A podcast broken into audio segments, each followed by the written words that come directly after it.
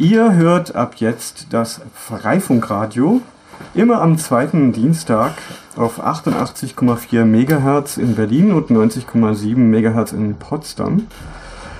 Und äh, mit einem guten Radio äh, bis Bad Belzig. Ah, hast du mal ausprobiert? Habe ich ausprobiert auf der Autobahn. Ah, okay. Braucht man aber gutes Radio. Ich glaube, ich habe eins. Okay, also das Freifunkradio vom September 2019. Genau. ähm, in anderen Folgen haben wir ganz oft über die Vergangenheit geredet. Ach, das noch. Nein, oft. Nein. Schon, schon einige Male. Aber Okay.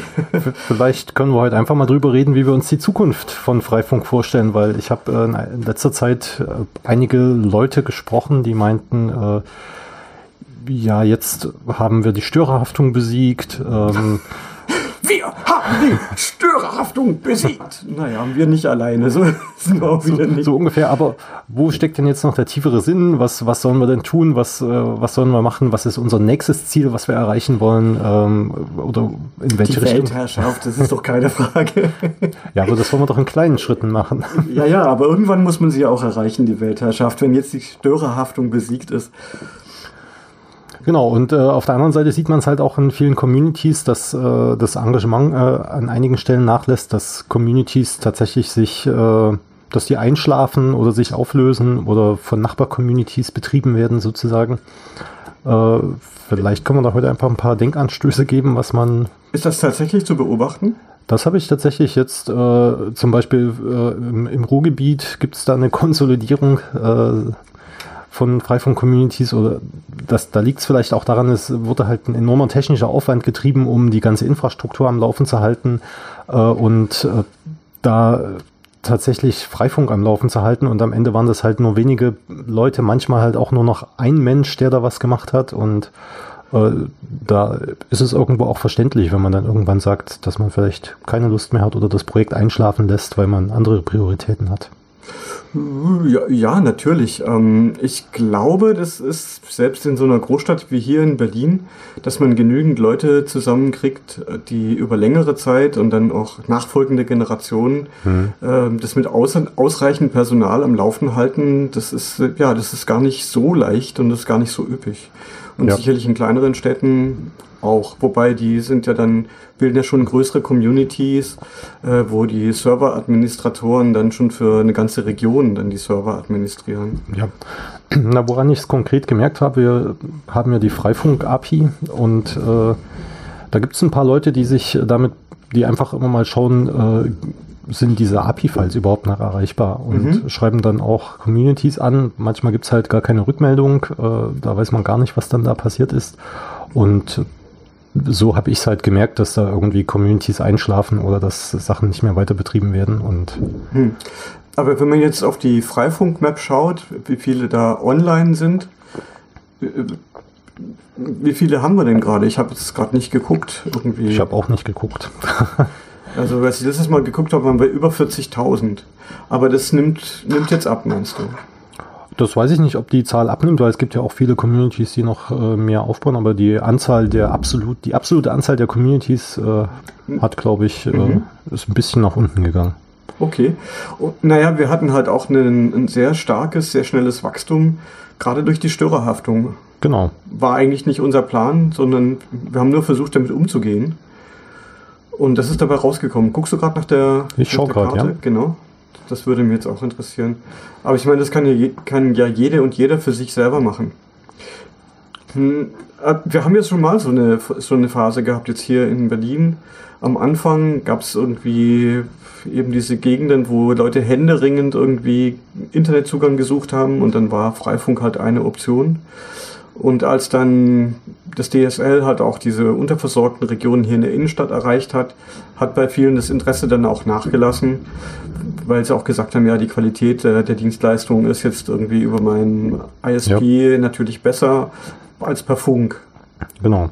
So, äh, ich verlese die aktuellen Zahlen. Die aktuellen Zahlen, der Wasserstand.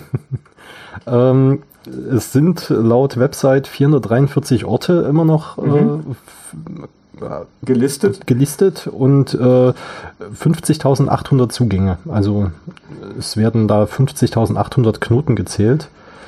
Ähm, das kann man nochmal auf der Freifunkkarte gegenchecken. äh, wie viele da, da, das ist so eher die Wahrheit, wie viele wirklich auch online sind. Äh, was in der Freifunk-API steht, ist ja immer so eher so eine Schätzung, was die Communities auch denken, wie viele Router mhm. da online sind. Mhm. Genau. Aber ähm, ja, was kann man, äh, was kann man tun? Ich kann aus meiner Erfahrung aus, aus Weimar berichten, da gab es natürlich diese, diese Phase de, des, des Einschlafens irgendwie auch ein bisschen, so ab 2008, als halt DSL auf einmal doch verfügbar war und ähm, äh, Leute Interesse verloren haben, beziehungsweise diejenigen, die das Ganze ins Leben gerufen hatten, eben umgezogen sind, weil sie Studenten waren oder äh, aus ganz anderen Gründen und äh, in Weimar hatten wir dann auch so eine Phase, wo quasi zwei, drei Jahre fast gar nichts passiert ist. Ähm, Wie lange ist das her? Na, das war so 2008, glaube ich. 2008, so bis 2010, 11 äh, war es auch sehr selten, dass mal jemand anderes äh, zum Freifunktreffen kam, aber was wir halt durchgehalten haben, war jede Woche ein Freifunktreffen zu machen. Mhm. Äh, und uns da einfach zu treffen, auch wenn wir vielleicht dann nicht viel Freifunk gemacht haben oder und viele andere Sachen, aber wir waren halt da, wenn Fragen waren. Und als es dann halt irgendwie wieder bergauf ging, da waren wir halt immer noch da. Und äh, so ist halt die Community auch immer bestehen geblieben. Also könnte man sagen, das ist jetzt so quasi diese, diese zweite Peak, den wir überschritten haben. Also, ja. Den wir schon mal überschritten haben. Eben durch die Konkurrenz, also von klassischen ISPs, die die Reiche angefangen haben zu versorgen und jetzt dieser starke Anstieg durch die Störerhaftung und jetzt nimmt es halt wieder ab. Genau, weil ich glaube auch viele Einsatzzwecke, wo, wo Freifunk für genutzt wurde, lassen sich jetzt halt auch mit der Fritzbox zu Hause abdecken. Also wenn jemand gesagt hat, ich will halt nur ein freies ein passwortloses Gäste-WLAN zur Verfügung stellen, äh, dann geht das ja heutzutage auch über jede Fritzbox. Hm. Da haben wir also kein Alleinstellungsmerkmal mehr. Ja. Ähm, die Freifunkkarte berichtet von ungefähr, äh, das sind so 49.000 äh, Geräte, die. Die tatsächlich online sind ja, gerade. Also die Zahl ist doch recht. Äh, bin erstaunt, dass die Zahl so exakt ist auf der ja. Community-Übersicht. Ja, aber ich meine, damit ist ja eigentlich zu rechnen. Wir haben ja wie ich schon ein paar Mal gesagt habe, durch die Störerhaftung so einen enormen Zulauf gekriegt. Jetzt fällt es halt weg und ähm, deswegen nimmt es ab. Das heißt, es wird sich wieder konsolidieren, wahrscheinlich. Ich äh, denke auch, ja. Und ähm, die Frage ist halt, äh, wie kann man trotzdem die, das ganze Projekt weiterführen, irgendwie, dass man dem wieder eine Bedeutung gibt, wo die, wo Leute mitmachen wollen oder dass man vielleicht auch Einstiegshürden senkt. In vielen Communities äh, äh, geistert immer das Wort Admin-Mangel herum, weil halt sehr viel Sachen administriert werden müssen, VPN-Server, Gateways äh, und weil die Netze halt sehr mit sehr vielen zentralen Komponenten äh, bestückt sind, die einfach äh, zu betreiben sind. Also nicht einfach zu betreiben sind, äh, aber wo man halt Zeit reinstecken muss und auch eine gewisse Menge Geld reinstecken muss, damit man die Server im Internet mieten kann und so weiter. Aber das liegt ja daran, dass, dass, dass Freifunk halt gerade durch die Störerhaftung halt angefangen hat, sich stark zu zentralisieren. Ja. Eigentlich, eigentlich war das ja gar nicht unser, unser Ding. Also so, aus meiner Sicht ist es so, wie ich auch äh, da zitiert werde in der, in der CT, dass, dass es darum geht, äh, Leuten Tools in die Hand zu geben, damit sie nach dem Do-it-yourself-Prinzip sich ihre eigene Netzwerkinfrastruktur aufbauen können. Und ähm, Server mit äh, VPN zu betreiben, das kann natürlich das Netz erweitern, aber primär ist ja wohl gerade das Ziel immer noch, ähm, ja, diese Ängste, die im Zusammenhang mit Haftungsfragen auftreten, die ja also zumindest strafrechtlich nach wie vor bei Leuten bestehen. Ja äh, mit denen umzugehen. Und also in dem, in dem Rahmen, wo Leute Angst haben, irgendwie ihren Internetanschluss zu teilen und dann kommt irgendwann die Polizei, weil irgendjemand etwas Illegales gemacht hat und dann kommt die Polizei, nimmt bei mir zu Hause dann quasi den Computer weg und wird gegen mich ermittelt. Äh, dieser, dieser Bedarf gibt es ja nach wie vor. Ja, der muss noch widerlegt werden. Der muss noch widerlegt werden. Das hängt, ich weiß nicht, also zumindest von Berlin glaube ich, kann man sagen, dass das in Berlin kein Problem ist, weil die Polizei sich dessen bewusst ist. Ja. Die werden eher dann den Verkehr von dem Freifunk-Gateway überwachen und nicht irgendwie einfach dann die, die Türen eintreten morgens um fünf und Razzia machen, weil sie wissen, es ist ein Freifunkknoten. Ja. Wie das aber in anderen Bundesländern, in anderen Städten aussieht, weiß ich nicht. Das äh, kann ich auch nicht sagen. Wie gesagt, da fehlen, glaube ich, einfach die Erfahrungen äh, und das ist natürlich eine blöde Situation, wenn keiner weiß, was passieren kann. Äh, aber äh, wir natürlich hoffen, dass alle Seiten dann mitdenken und nicht gerade beim ersten Einreiten, den sie zu fassen bekommen können. Ja, also ich kann für mich sagen, also was mit, mit Freifunk geschieht, das habe ich nicht in der Hand. Also da, also das quasi, dass, dass sich das lenken lässt oder leiten lässt, das, das glaube ich nicht. Also das, das glaube ich auch nicht. Da sind ja immer so Sachen, äh, es sagt immer alle, das geht, alle sagen immer, es geht nicht und dann kommt einer und macht es trotzdem und es geht. so, so ein bisschen die Erfahrung habe ich bei Freifunk auch gemacht. Das heißt, wenn ich, wenn ich sage, das kann man nicht leiten, dann kommt jemand und leitet das an? Das hoffe ich nicht. Ähm, äh, so stark wollen wir doch nicht dezentralisieren. Aber vielleicht äh, können, könnte man halt äh, anstreben, dass man eben wieder mit deutlich weniger zentralen Komponenten am Ende zurechtkommt, äh, dass, dass man sich vielleicht auch auf Dokumentation äh, mal konzentriert und äh, Leute wieder befähigt, ihre Router selbst zu flashen oder ähm, auch Firmwareentwicklung äh, besser dokumentiert, dass da mehr Leute mitmachen können, weil das hängt in jeder Community immer an sehr wenigen Leuten, die, die da tiefe Einblicke haben und die das, die das tun. Äh, da, da ist eine Idee, die ich tatsächlich habe. Äh, wir sind ja beim Google Summer of Code äh, immer mit vertreten und äh, Google hat auch sowas, das nennt sich äh, Google Season of Docs, wo sie ähm, Technical Writers äh, mit Open Source Organisationen verknüpfen und äh, diese schreiben dann Dokumentationen für diese Open Source Organisation. Mhm. Da hatte auch äh, OpenWrt schon Interesse angemeldet, äh, bei dieser Art Projekt mal mitzumachen, um da halt auch die Dokumentation zu verbessern. Und äh, das könnte auch für uns, glaube ich, eine das, das ist auf jeden Fall etwas, was man mhm. auf jeden Fall machen kann. Ähm, Finde ich, find ich gut. Wobei, wenn es jetzt irgendwie quasi um die große Zukunft von Freifunk mhm. geht, mhm. fällt mir jetzt gerade eher so das Zitat von Antoine Saint-Exupéry ein, dass ähm, ein Schiff wird nicht, nicht gebaut, weil man weiß, wie ein Schiff gebaut wird, sondern mhm. durch den Traum, wie das ist, über das Meer zu segeln. Ja. Also eine Vision, die damit verbunden ist. Wir müssen und Visionen finden.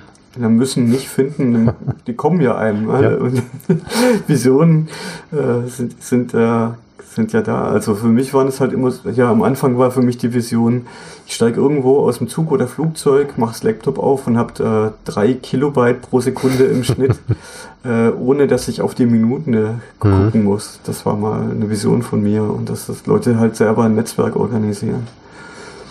Naja.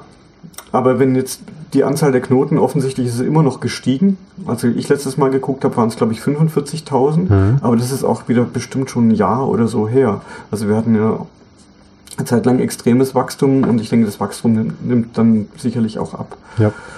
Gut, für mich ist Freifunk halt nicht nur Anzahl der Knoten irgendwie. Also genau, um Wachstum und so. Ja. Aber ich meine, die, Entschuldige, die Community, also diese Idee, äh, nach dem Prinzip von Creative Commons irgendwie eine digitale Allmende zu schaffen, wo es darum geht, Infrastruktur selber aufzubauen und zu teilen, die gibt es ja nach wie vor. Und die Leute, die Bock haben, das zu machen und die auch Spaß an Funktechnik und so haben, die wird es ja auch weiterhin geben.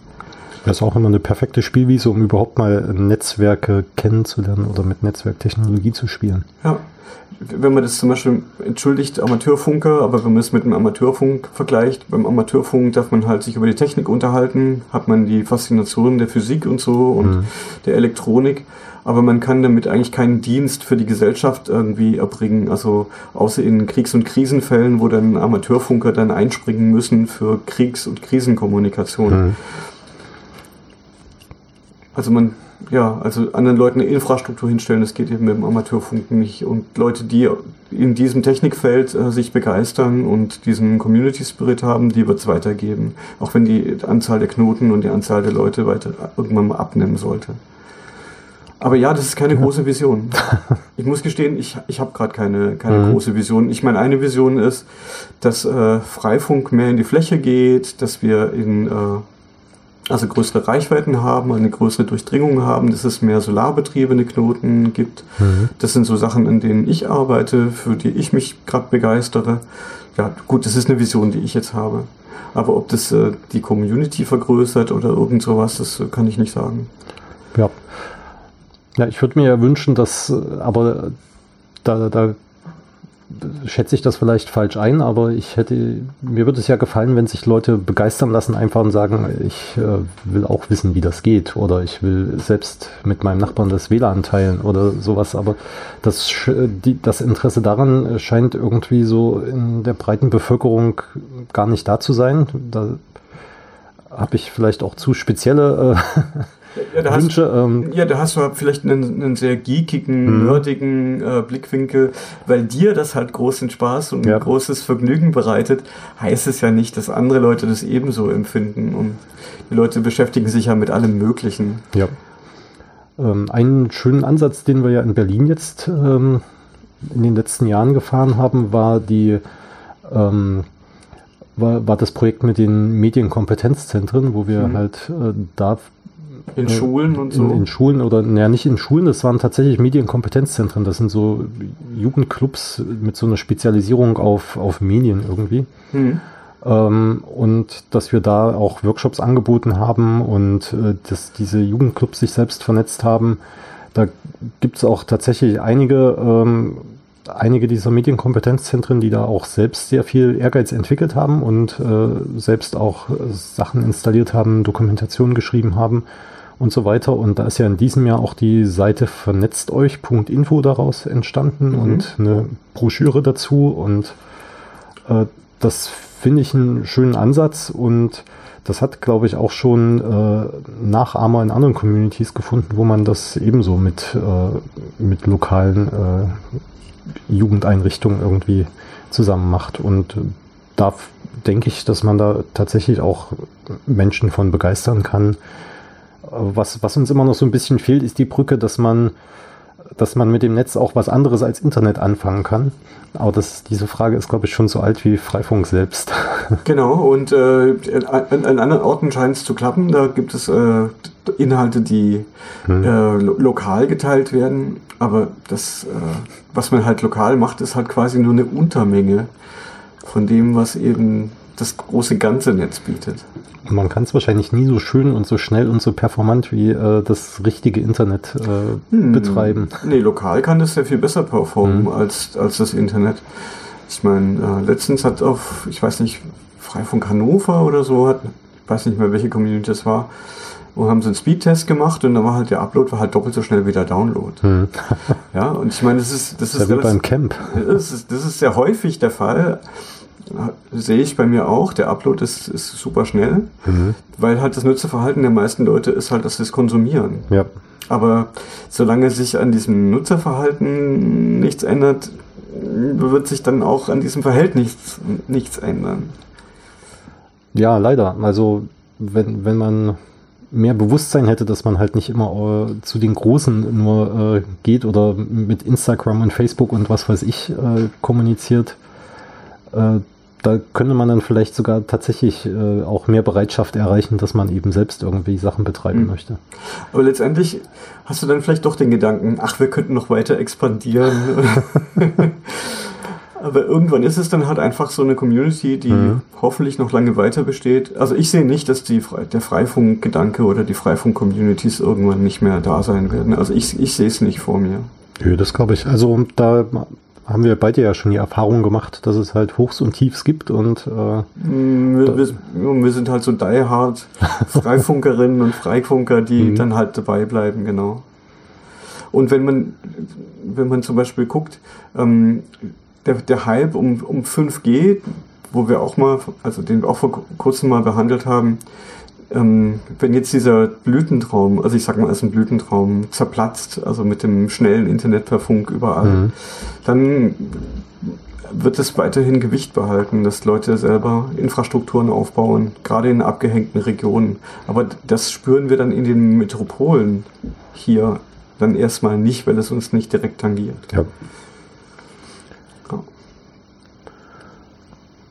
Tja. Das sind halt so Fälle, da hört man dann halt, wir haben da und da in dem und dem Dorf mit den anderen Dörfern so ein Netz aufgebaut und darüber freuen wir uns natürlich. Mhm. Ja, aber vielleicht äh, kann man sich dazu ja auch mal, also äh, wenn ihr, liebe Hörerinnen und Hörer, Ideen habt oder Visionen, äh, genau. können, können, wir das ja gern auch äh, entweder auf unserer Website dann radio.freifunk.net diskutieren oder vielleicht schaffen wir es auch, dass wir zum Chaos Communication Congress eine Session irgendwie dazu machen. Zukunft von Freifunk. Genau. Das wird, ich würde mal sagen, das Thema ist gesetzt, oder? ja. Hast du noch, hast du noch Ideen?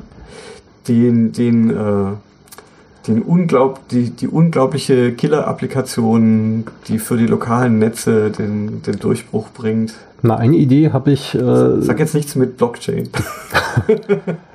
es ist nichts mit Blockchain.